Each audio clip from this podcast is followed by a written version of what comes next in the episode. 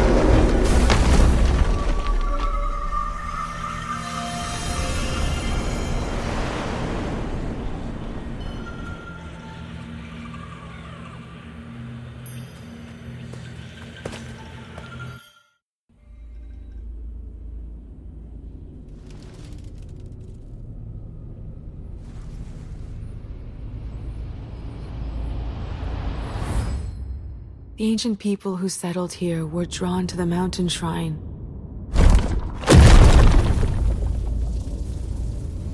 But they didn't fully understand its potential.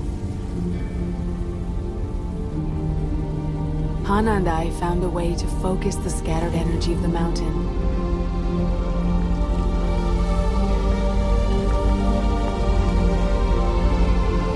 I thought it would last for generations. But the village heart started to fade. This was just the beginning of our problems. Something was wrong The crops failed and poison covered the land.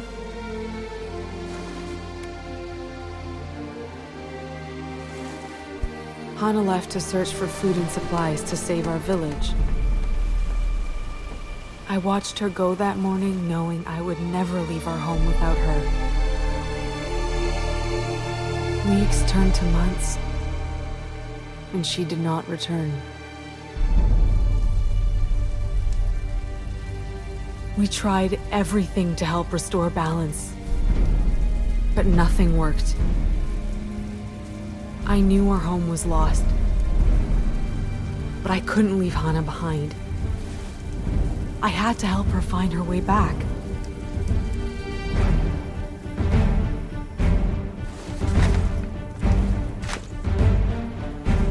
So, I started to build.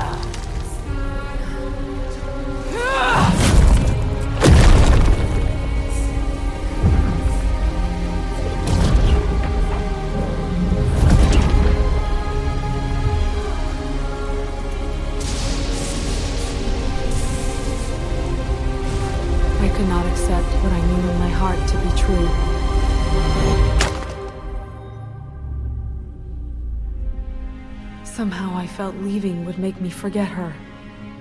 The life we shared would slip away. That fear blinded me, and I tore apart everything we created. I've lost someone too, and the thought of forgetting them scares me. But I've met Hana, and I know your love is strong. Even after all these years, what you built together is still a part of the land. Your bond will never be broken.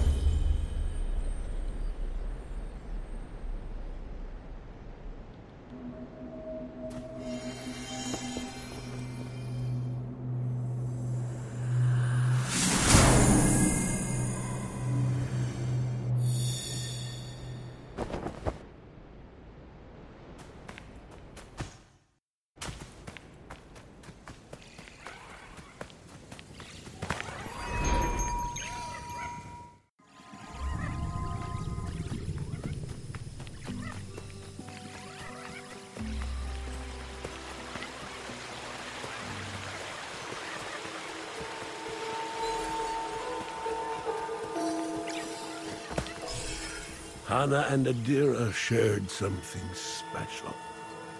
It lifts my heart to know they are together again. Adira knew she was powerless to stop the poison, but she never gave up hope that Hana would find her way home. Zaju, I saw something in Adira's memories. Some kind of creature. It seemed to be connected to the troubles in the village. Was there no way to drive it out? You were not the first to ask me these questions. Our leader, Toshi, struggled to accept the will of nature. Toshi loved this place, and it broke him to see it wither away. The leader of your village. I've seen this spirit on my journey. He's at the heart of the corruption that blocks the path to the mountain shrine. He will not move on quietly. Make sure you are prepared before confronting this final spirit. Look for Toshi in the village leader hall, along the path to the mountain shrine. Listen to the Game est un podcast produit par Podcut. Vous pouvez retrouver l'ensemble des podcasts du label sur podcut.studio. Et si vous avez l'âme et le porte-monnaie d'un mécène, un Patreon est aussi là pour les soutenir. Vous pouvez aussi retrouver le podcast sur Twitter, at LTTGpodcast ou sur Facebook. Je rappelle qu'une présentation globale du concept est disponible en épisode 0. Merci de votre écoute et à très vite.